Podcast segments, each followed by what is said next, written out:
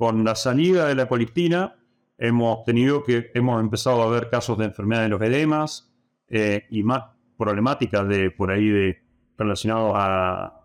a, a coli, a E. coli. Y, y realmente el, eh, también con, interactuando con los nutricionistas y trabajándolo eh, también con, con, con ciertos aditivos agregados, digamos, probióticos, prebióticos en, la ración, eh, se ha logrado que, el, la poder convivir con la enfermedad y no tener que, estar permanentemente con el estrés del uso del antibiótico como un bombero, digamos, para que había un brote de, enfermedad de los